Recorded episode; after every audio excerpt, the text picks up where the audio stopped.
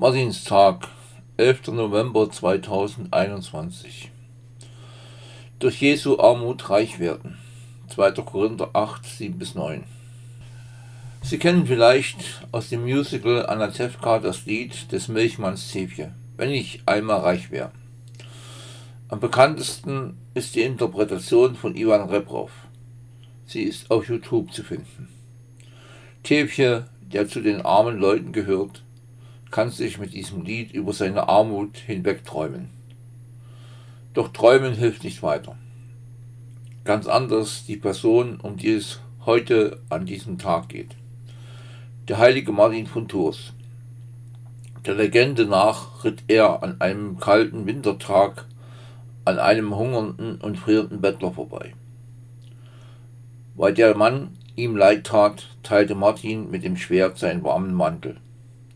Er schenkte dem Bettler eine Hälfte des Mantels. Von dem wenigen, was er hatte, gab er ab. Das machte ihn reich. Es veränderte sein Leben.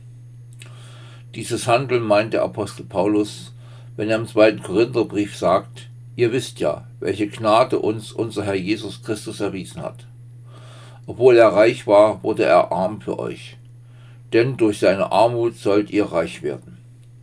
Jesus wird für uns zum Vorbild für unser Verhältnis zur Armut und Reichtum. Lasst uns beten.